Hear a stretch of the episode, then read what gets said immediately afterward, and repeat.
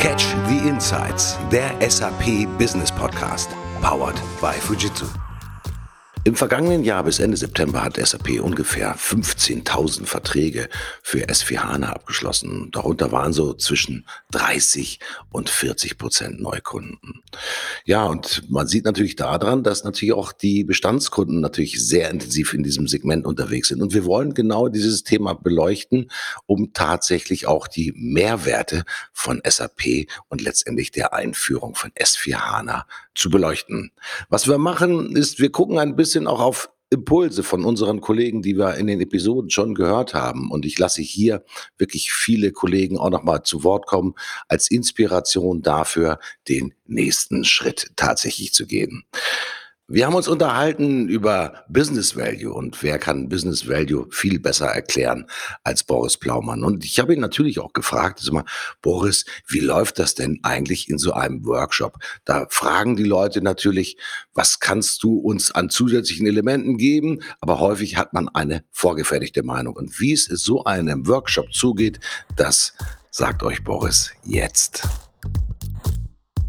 Also es sind eigentlich weniger Fragen als Forderungen oder Wünsche. Ja, also ich kann mich an eine Situation erinnern, die wir hatten, das ist schon von zwei Jahre her, das ist ein Workshop gewesen, da sind zehn, zwölf Ingenieure drin und äh, ich bin konfrontiert worden letztendlich mit der Bitte oder mit der Anforderung, ja bei uns im Unternehmen, das ist ein produzierendes Gewerbe gewesen, ne, mit, mit sehr, sehr vielen unterschiedlichen Produktionslinien. Ähm, in diesem Unternehmen existieren so wahnsinnig viele Daten und wir sind uns ziemlich sicher, dass diese Daten unglaublichen Wert haben. Ähm, ihr als Fujitsu, ihr seid doch, ihr seid doch ein, ein Unternehmen, das sich ganz, ganz intensiv intensiv auch mit Analyse und mit künstlicher Intelligenz und Machine Learning beschäftigt.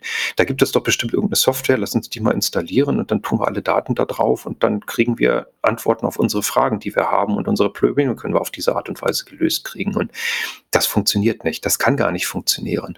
Und ähm, ich, ich habe ich hab im Endeffekt gesagt zu den, zu den Ingenieuren, liebe Leute, lasst, lasst uns mal ganz bewusst nochmal ein oder zwei Schritte zurücktreten. Und ähm, das ist am Anfang natürlich nicht gut angekommen, weil wir gesagt haben, warum sollen wir jetzt alles nochmal von vorne aufrollen? Ja, wir haben hier Packen an Papier, wo wir unsere ganzen Use Cases schon runtergeschrieben haben. Und sie sind mir aber dann am Ende des Tages doch gefolgt.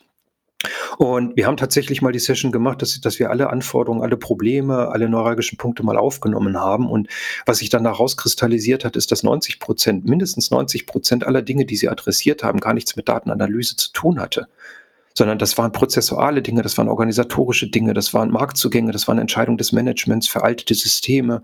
Ähm, also ganz, ganz unterschiedliche Dinge, wo ich sage, da, da könnt ihr noch so viele Daten auf eine Plattform jagen und, und versuchen, die zu analysieren. Ihr werdet niemals eine Antwort auf eure Fragen kriegen. Und auch die restlichen zehn Prozent, die wir dann untersucht haben, wo wir sagen, das hat ganz definitiv hat das was mit Daten und mit Analyse zu tun und da können wir vielleicht auch KI einsetzen, aber da müssen wir erstmal gucken, sind denn die Daten, die ihr habt, auch diejenigen, die wir brauchen, um diese Fragen beantworten zu können, um die richtigen Analysen zu fahren.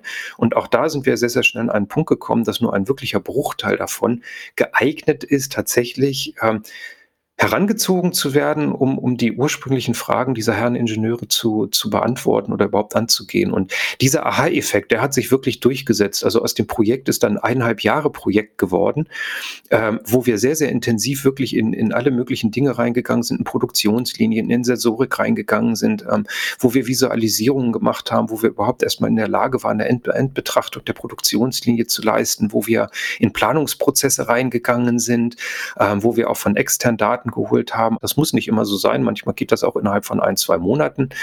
Aber in dem Fall ist es ein langer, steiniger Pfad gewesen. Aber er hat sich rentiert. Er hat sich wirklich gelohnt. Denn das, was dann Stück für Stück, nicht erst nach eineinhalb Jahren, sondern Woche für Woche, Monat für Monat an Erkenntnissen rausgepurzelt ist, konnte sofort umgesetzt werden, konnte sofort operationalisiert werden. Man hat die Ergebnisse und die Wirksamkeiten sofort gesehen. Und das hat alle Menschen, die damit zu tun hatten in diesem Projekt, natürlich auch befähigt zu sagen, boah, ja, wir sehen die Mehrwerte, wir sehen, was daraus entstehen kann, wir wollen da weitermachen und wir wollen weiter wachsen daran. Also, so funktionieren die tatsächlichen Workshops. Aber was natürlich wichtig ist und ganz besonders wertvoll ist, wo kommt der Business Value her? Also, was treibt auch wirklich den Wert in den Unternehmen? Boris, bitte. Also, das Witzige ist, die besten Ideen entstehen aus den Unternehmen selber heraus wir, wenn wir in solche Sessions reingehen, in so Innovation Sessions oder auch in entsprechende Workshops mit dem Kunden, dann sind wir eigentlich dafür da, das Ganze zu strukturieren, also die Fäden nachher wieder zusammenzuführen und, und da, wie soll ich mal sagen, das richtige Bundle zu machen. Und ganz am Anfang, sag ich mal, die Leute zu inspirieren, also wirklich zu sagen, lasst einfach mal los und denkt mal frei. Ja. Ähm, allein, allein die, die Frage oder die Aufforderung, pass mal auf, was müsste passieren oder wie müsste eigentlich euer idealer Arbeitsplatz aussehen, ihre, eure idealen Arbeitsbedingungen, losgelöst von sämtlichen Budgetrestriktionen, von sämtlichen Limitationen, die ihr habt. Ja, der Gedanke, der dahinter steht, ist, dass man sich immer selber beschränkt. Man hat gute Ideen, aber dann steht sofort dahinter, kann ich sowieso nicht umsetzen, weil kein Geld da ist. Habe ich schon mal probiert, ist aber abgewiesen worden. Ähm, kann nicht funktionieren, hat die Konkurrenz schon mal gemacht, hat nicht Erfolg gehabt. Ähm, das sind Limitationen, die wir in unseren Köpfen haben und diese Schrank muss man abbauen. Was aus der Perspektive von Boris natürlich ebenso wichtig ist, ist der Aspekt, welche nachhaltigen Werte ein Unternehmen tatsächlich schöpfen möchte. Also Unternehmen müssen natürlich auch erkennen, dass der Einsatz von SAP und S4 HANA in ihren Unternehmen halt wirklich wertsteigernd ist. Nun stehen aber viele Unternehmen wirklich vor der Herausforderung, dass es nicht nur darum geht, die Kernprozesse effizienter zu gestalten, also das Thema Finanzbuchhaltung, Abrechnung, Automatisierung, sondern es geht natürlich auch darum, wirklich in der gesellschaftlichen Perspektive das Unternehmen möglicherweise nachhaltiger zu machen. Also was einen ganz, ganz großen Punkt mittlerweile spielt, ganz, ganz großen Wert hat, das ist alles, was mit Nachhaltigkeit, mit Footprint, mit was hinterlassen wir der Welt, wie gehen wir mit der Umwelt zu tun hat. Ja, das, das, das ist äh, ein extrem großer Faktor geworden.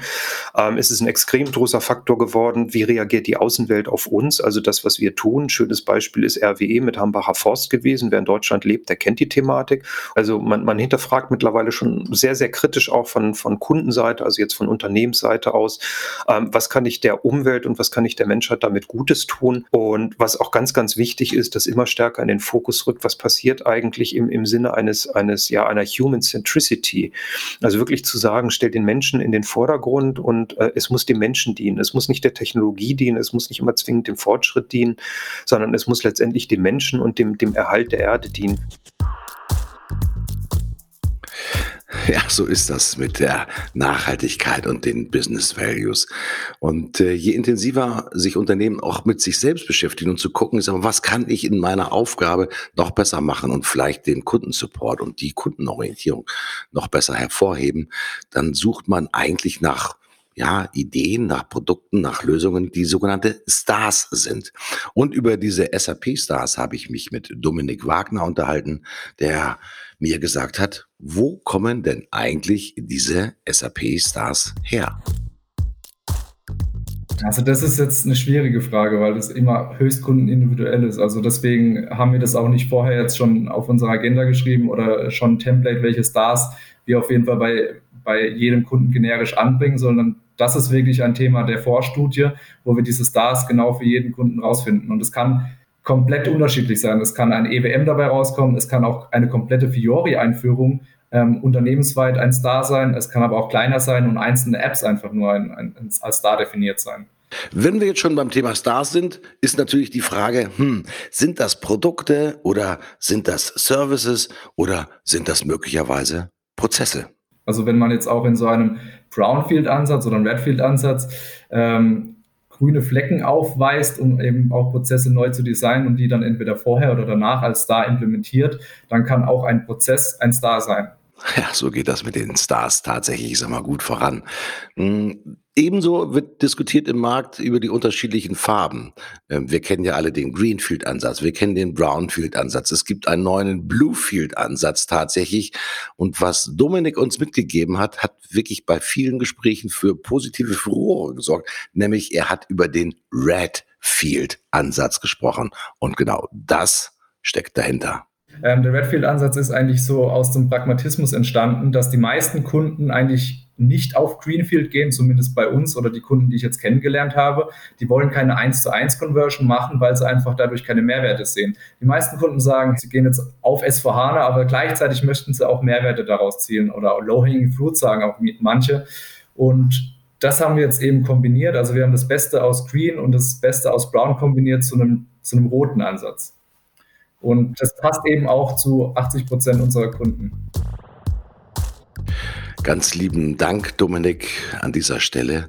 Ja, und wenn wir schon über Innovation sprechen und über neue Modelle und neue Perspektiven, da darf natürlich die Perspektive des sogenannten Service Hubs nicht fehlen.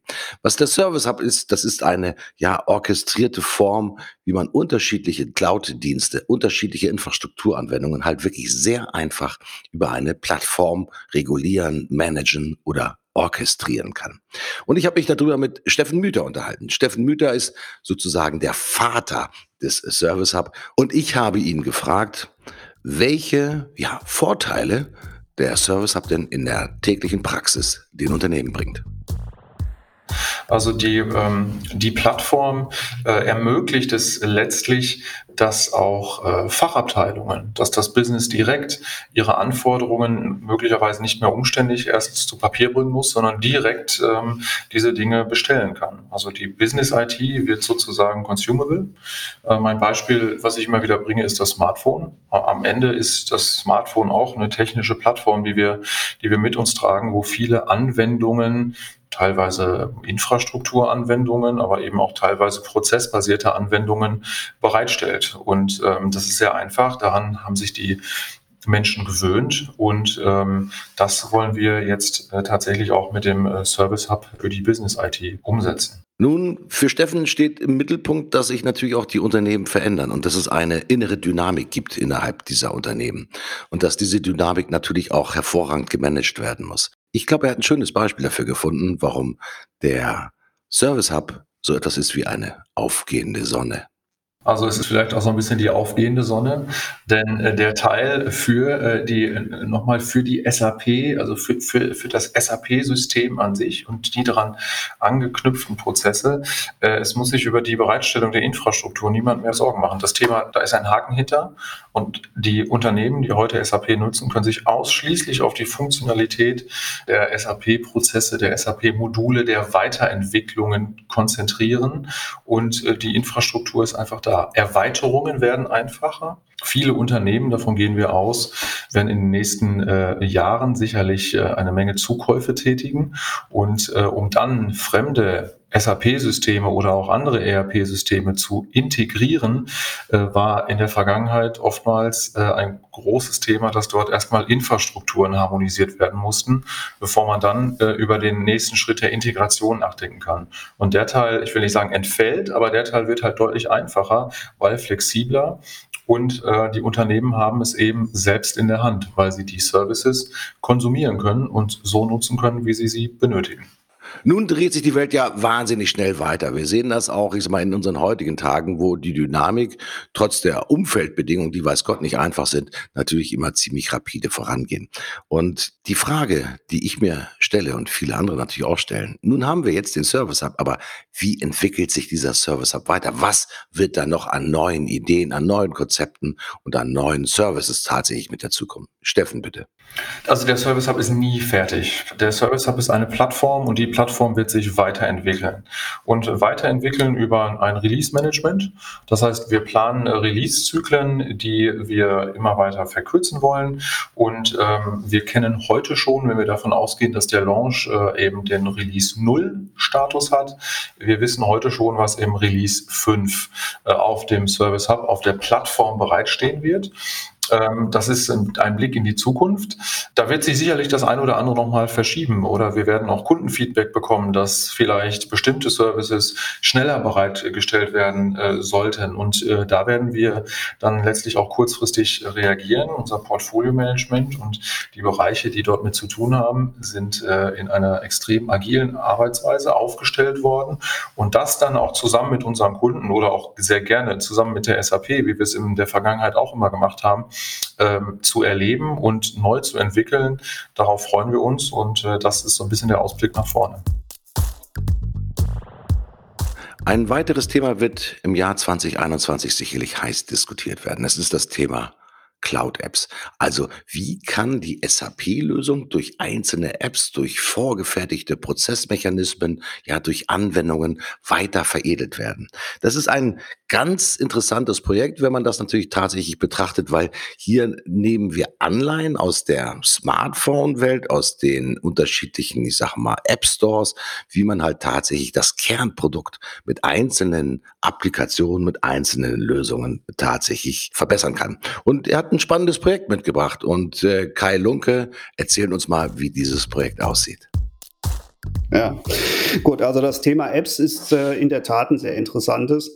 Ähm, die SAP äh, drängt auch ihre Partner in die Richtung, äh, selber Apps zu entwickeln. Ähm, am Ende des Tages, vielleicht ein sehr vereinfachtes Beispiel, aber geht die SAP so ein bisschen in Richtung Smartphone, ähm, wo sie mit dem S4 eine Basis zur Verfügung stellt und drumherum halt ähm, sehr viele verschiedene Apps, wie ich sie auf dem Smartphone auch habe, ähm, zur Verfügung stellen möchte, entweder selber oder über die Partner. Und ähm, das stellt, ich sag mal, ein klassisches Consulting-Unternehmen, wie wir es auch bis vor ein paar Jahren waren, natürlich so ein bisschen vor Herausforderungen, weil ich gehe dann in die ähm, Entwicklung von Anwendungen, in die Produktentwicklung. So, das sind ganz andere Prozesse, als wenn ich halt ganz normal klassisches Consulting mache. Wir sind diesen Schritt aber gegangen und ähm, haben zum Beispiel eine erste App mit dem Loss Prevention. Das ist für den Retail-Markt ähm, eine Anwendung, um Betrugsversuche am Point of Sale, also sprich an der Kasse, zu identifizieren oder zu erkennen, ähm, auf den Weg gebracht. Und ähm, ja, es läuft ganz gut, muss ich sagen. Die SAP fand die Anwendung so gut, äh, dass sie sie direkt auf die Preisliste genommen hat. Kai ist natürlich ein Kollege, der außergewöhnlich intensiv und viel mit Kunden und mit Kollegen natürlich spricht, um zu sehen, wohin entwickelt sich auch letztendlich dieser gesamte Markt weiter. Die wichtige Frage ist natürlich, wir haben viel On-Premise-Anwendungen, aber wir haben natürlich auch die Cloud als ganz starken Trend daraus. Und ich habe ihn gefragt, Kai, deine wichtigste Aufgabe ist sicherlich ein Stück weit vielleicht Orientierung zu geben, Klarheit zu geben, damit der Kunde auch wirklich weiß, welches Investment an der richtigen Stelle auch wirklich zum wahren Nutzen beiträgt. Ja, absolut. Das ist genau meine Kernaufgabe, äh, dem Kunden äh, dahingehend zu beraten, äh, was macht für ihn Sinn. Ähm, und auch, man muss auch eins ganz ehrlich sagen, es macht nicht für jeden Sinn, alles in die Cloud zu geben. Es macht durchaus Sinn, etwas on-premise zu betreiben ähm, und äh, genau diese Orientierung zu geben, wo macht es für dich Sinn, wo macht es keinen Sinn, wie gehen wir mit deinen Auslandsniederlassungen um, hängen wir die vielleicht in die Cloud, alles andere betreiben wir äh, dementsprechend on-premise. Ähm, das ist meine Aufgabe und da sehe ich auch momentan viel Orientierungslosigkeit, weil die Leute natürlich überschwemmt sind von der Technologie, die da gerade draußen sind. Ja, also Informationen strömen auf sie ein, teilweise unfundiert äh, beziehungsweise nicht fundiert und äh, da Orientierung zu geben, das sehe ich so ein bisschen als meine Aufgabe an. Das ist auch das, was ich größtenteils mache, ähm, mit den Kunden tatsächlich sich hinzusetzen und sagen, okay, wie können wir dein spezifisches Problem jetzt hier am besten und für dich am wirtschaftlichsten lösen? Stellen Sie sich folgendes Beispiel vor. Klondike. Klondike River. Eine Vielzahl von Menschen sind unterwegs mit Schaufeln ausgestattet und suchen nach den sogenannten Gold Nuggets. Dieses Bild habe ich verwendet, um im Gespräch mit Michael Straub auch tatsächlich nach den Gold Nuggets im eigenen Unternehmen zu suchen. Also wirklich auch, ich sag mal, Ideen, die halt wirklich so veredelt werden können, dass wenn sie mit der richtigen Mechanik, mit den richtigen Tools und mit den richtigen Prozessen eingeführt werden, halt wirklich, ich sag mal, eine Wertschöpfung bringen und man wirklich diesen goldenen Klumpen in der Hand hält, um zu signalisieren, das haben wir gut gemacht und diesen Punkt haben wir jetzt getroffen und der bringt wirklich das Unternehmen wertsteigernd voran. Also, die Frage ist, was ist der Goldnugget-Ansatz? Im, Im Sinne dieses ähm, ja, Gold Nugget oder Goldschürfer-Ansatzes ist so mein Mantra da ein Stück weiter zu sagen, hey, das Gute liegt eigentlich so nah. Ja? Ich muss jetzt gar nicht in der Fünfjahresvision planen und um in die Digitalisierung äh, einzusteigen oder dann entsprechende Ziele zu haben, sondern ich kann mit meinen Daten, die ich durchaus habe, äh, wenn ich die anzapfe und adäquat auswerte, kann ich wirklich Quick Wins, also diese Gold Nuggets, von denen wir gesprochen haben, erzielen. Also ich, es ist momentan einfach auch die Zeit da dafür, macht keine großen Pläne, sondern das Gute liegt so nahe. Innerhalb eines relativ überschaubaren Zeitraums lassen sich digitale Projekte einführen und Business Value erzeugen. Wir sehen immer noch, dass viele Unternehmen mit einer gewissen Zögerlichkeit auch auf das Investment ihrer IT-Infrastruktur tatsächlich schauen und vielleicht manchmal auch zögerlich sind, wenn es darum geht, letztendlich die SAP-Anwendungen zu modernisieren, in die Cloud zu bringen. Eins ist natürlich immer wieder wichtig, liebe Kolleginnen und Kollegen, behaltet den Wert eurer eigenen Firma und natürlich auch die Effizienzsteigerung, ist immer durch SAP im Weg. Ich bin felsenfest davon überzeugt, dass wir euch ein paar Tipps geben, die ihr in der Kommunikation mit den Kollegen von Fujitsu wirklich gut umsetzen könnt. Also in diesem Sinne, holt euch eure Gold Nuggets, sucht die SAP-Stars und macht was draus zusammen mit dem Service Hub. So funktioniert tatsächlich das SAP-Geschäft im Jahre 2021. Also macht was draus. Tschüss, bis zum nächsten Mal. Euer Martin Puscher.